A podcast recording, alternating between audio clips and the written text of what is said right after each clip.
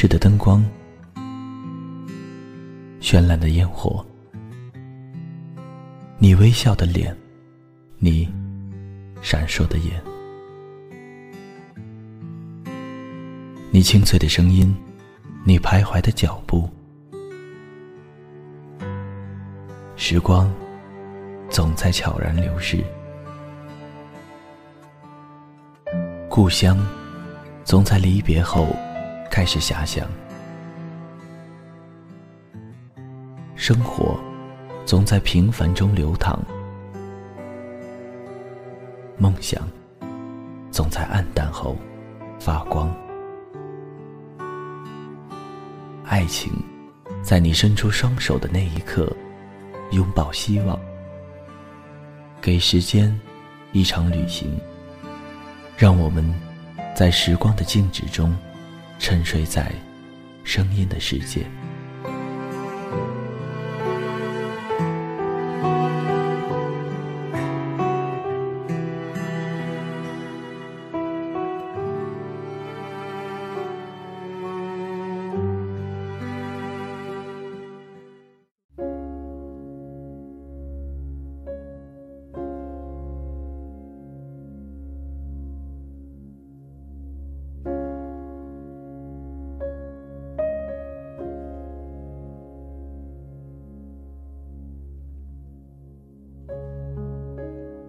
嗨，大家好，这里是荔枝 FM 二一三九五，给时间一场旅行，我是钱德顺。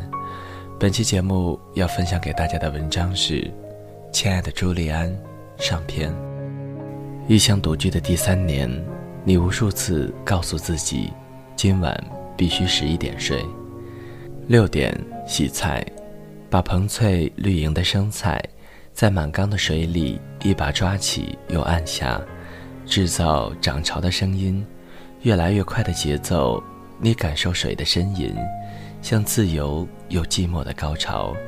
你想，这是你自己可掌控的潮汐。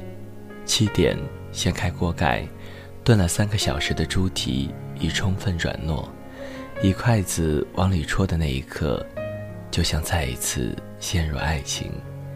八点洗碗，然后洗自己。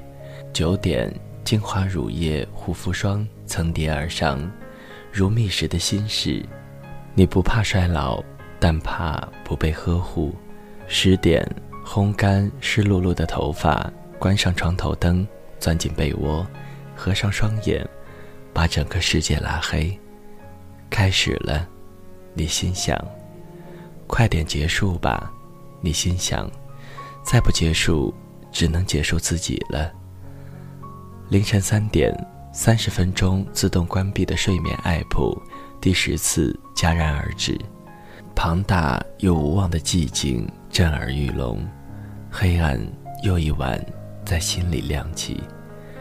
你像颗梅子的核，躺在黑夜中央，绝望地瞪大眼睛，盯着夜色深处。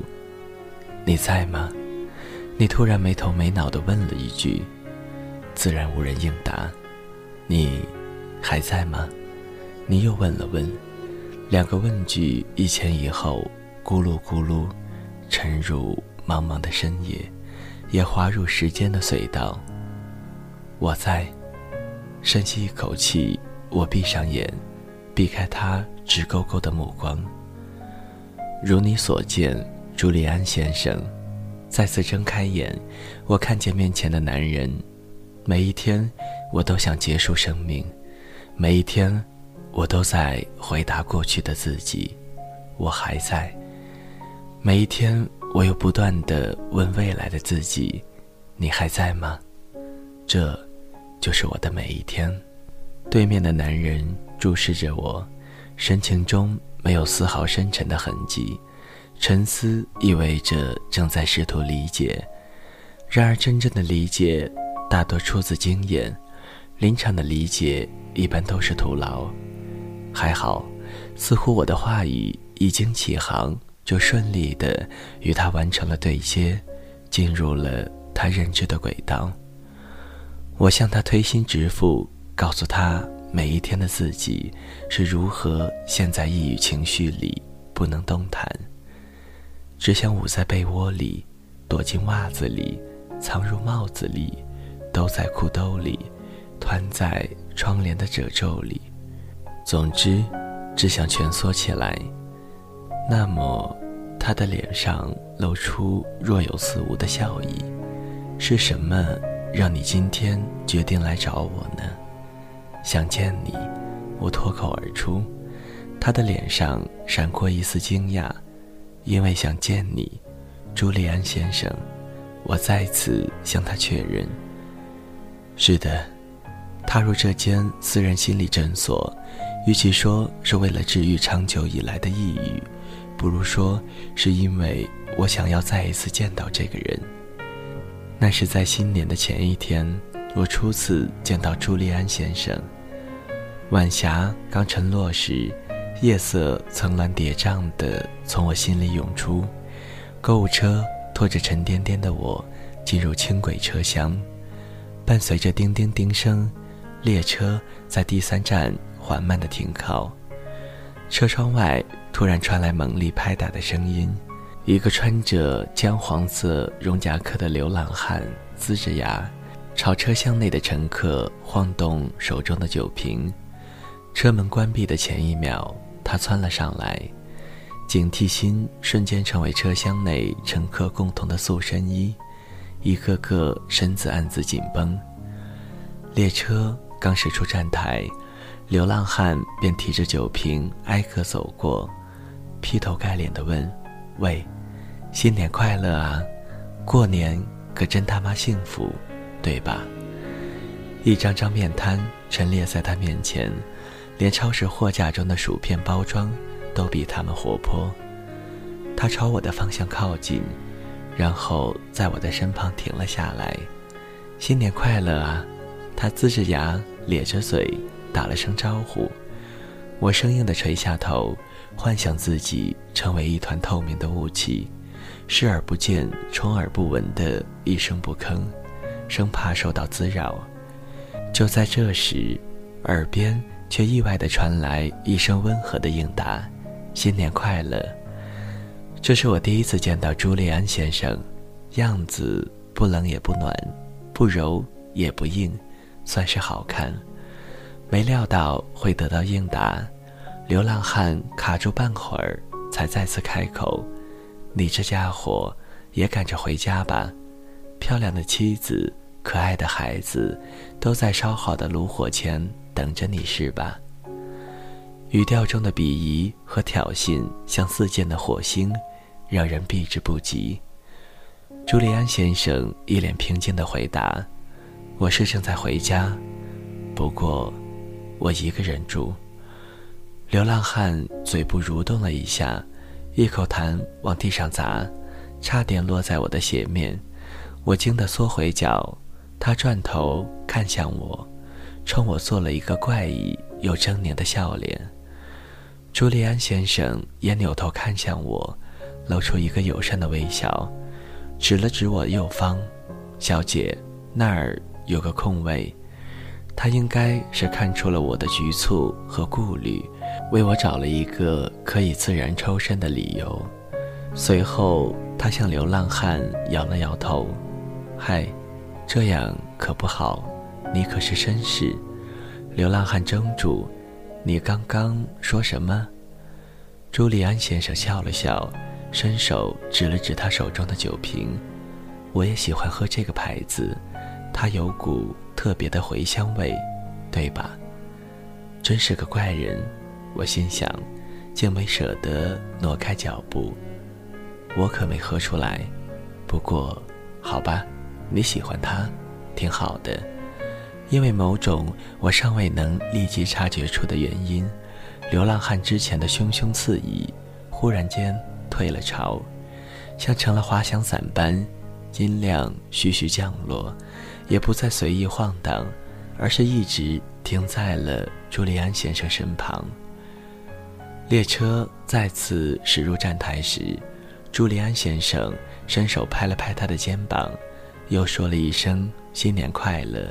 才迈步下了车，我内心一晃，随即跟上了他的脚步。别误会，我并不是故意跟踪他，我只是跟在了他的身后。我的意思是，我们回家的路径几乎一致。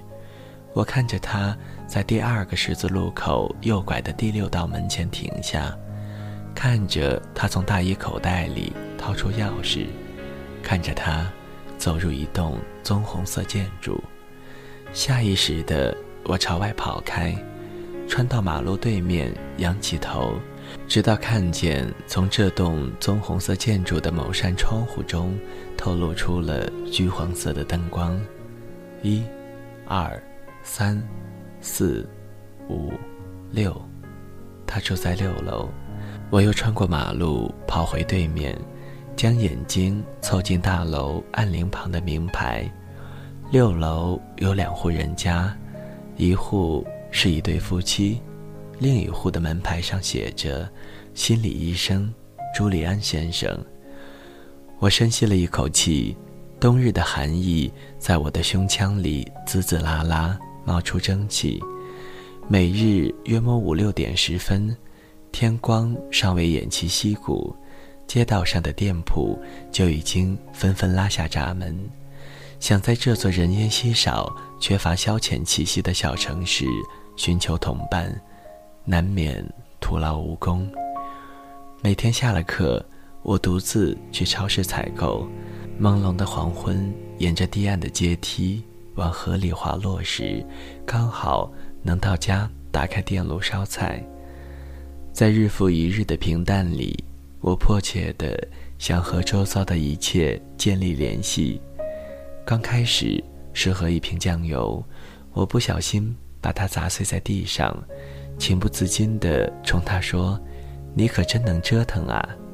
接着是一条从怀里滑落的毛巾，我无奈地责备：“你怎么那么不乖？”然后是暖气，没关系，你慢慢来，我等你。接着是柜子、衣架、一颗生菜。一册说明书。每晚入睡前，我会对着手机录音，录一句，播一句，像在跟自己对答。第四个学期结束时，我收到了成绩依旧不过关，还要再重读一年的通知。啪，一盏灯熄灭了，在孤独与挫折中，我滑入了一片暗色的阴影。切断与国内的一切联系，也切断了父母的指责。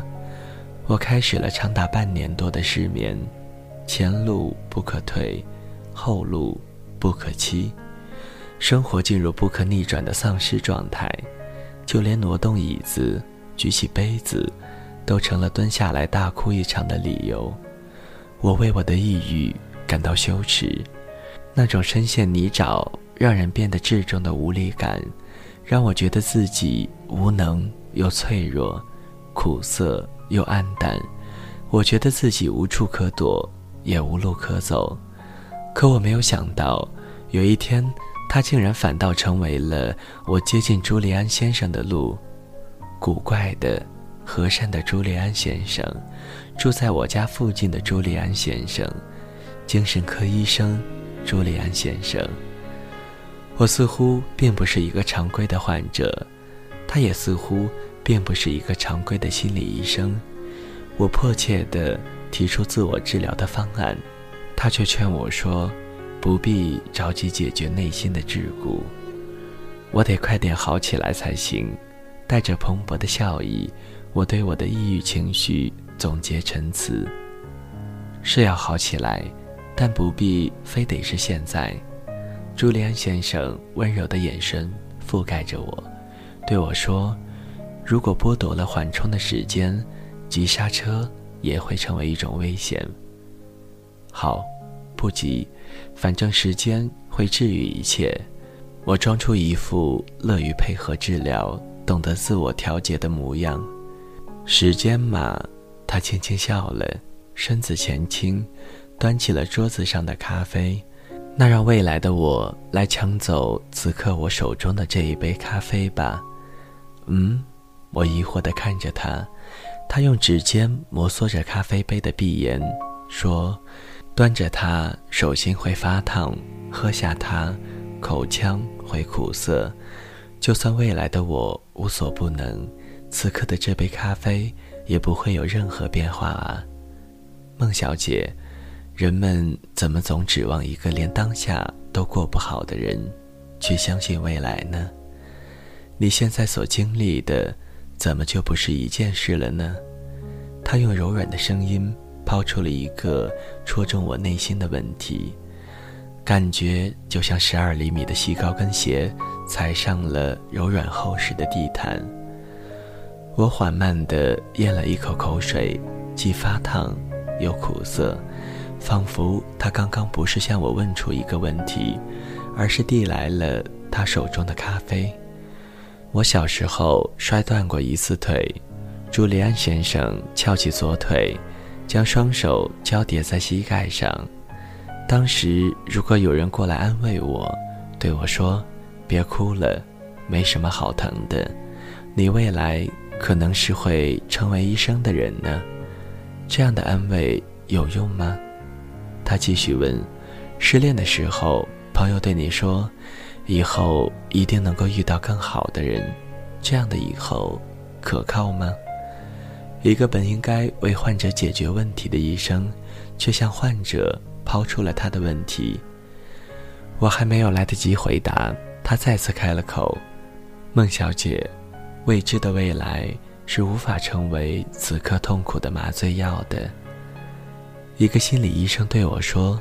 期待未来的时间去治愈现在的苦痛是无用的，这让我瞠目结舌。那么你的意思是要我振作起来，过好现在？我困惑地看着他。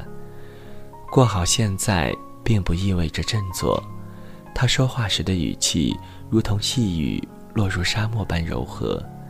过好现在，意味着接纳现在的自己。你要允许自己给落空和丧失一段哀悼的时间。我说，可我害怕，别人可以很快的面对和消化，我却不行。很多人会用忽略与扼杀心情的方式去拯救心情。他双手握着咖啡杯，温柔地看着我说：“有人选择迈过去，但也许会有人。”选择停下来，注视他。他说，他曾经有一位因为堕胎而患上抑郁症的患者。那个患者对他说，最折磨他的不是堕胎这个行为，而是无痛人流这件事。他认为这比堕胎还要残忍。人流就应该是痛的，就该被好好的感受，被好好的记住。死亡。就应该是活生生的，然而他却舒舒服服、毫无知觉地让这一切永远消失了。因为没有好好的痛过，所以他没有办法原谅自己。孤独与挫败的处境已经让你一直处于自我认同感很低的状态了，你还要为自己的情绪感到羞愧，不断自责。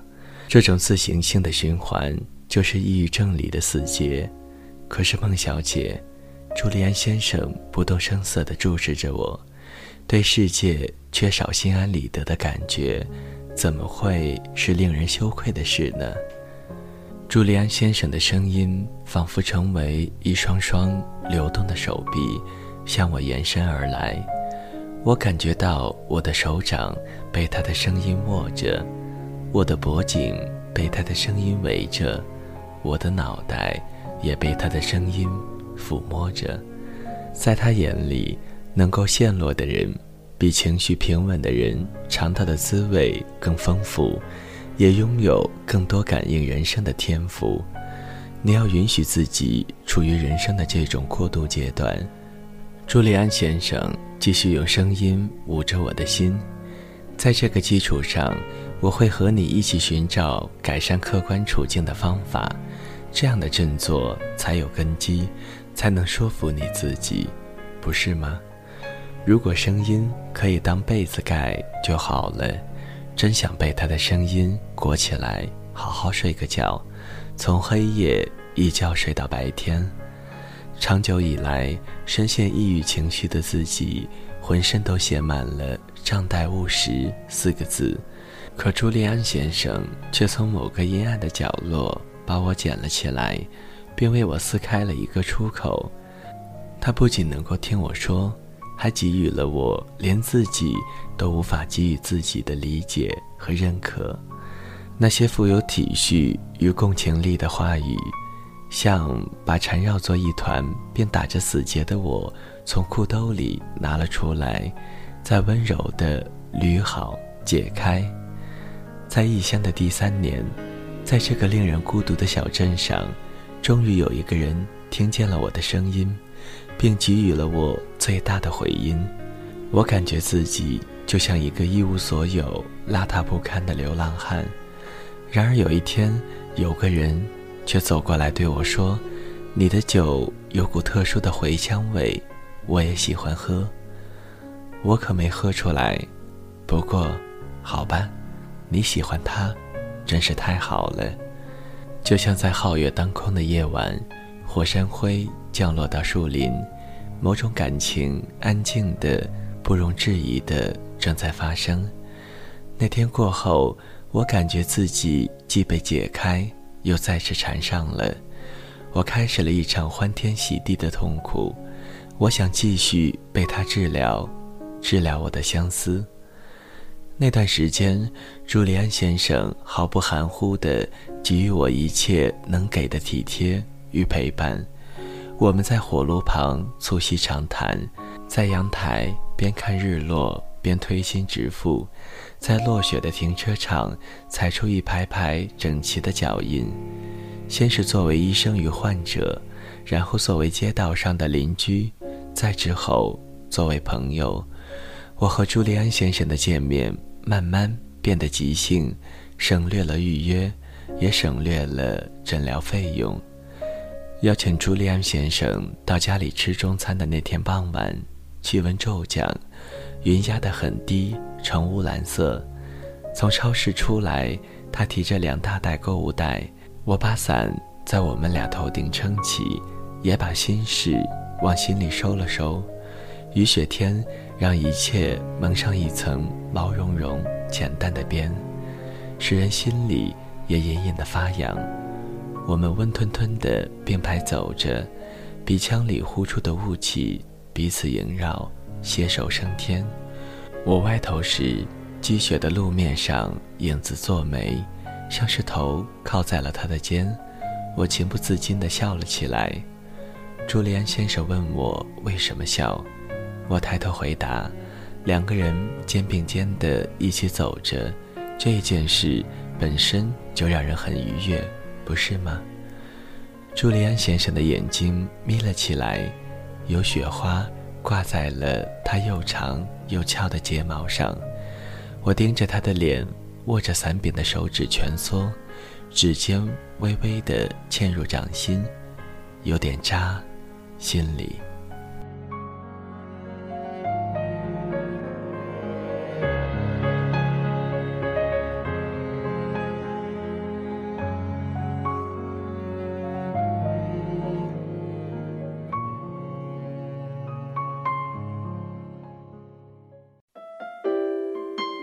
谁的声音清唱婉转流年？谁的双手挽起千年不变的誓言？用音乐品味生活，用音符记录感动。我的声音会一直陪伴在你的左右。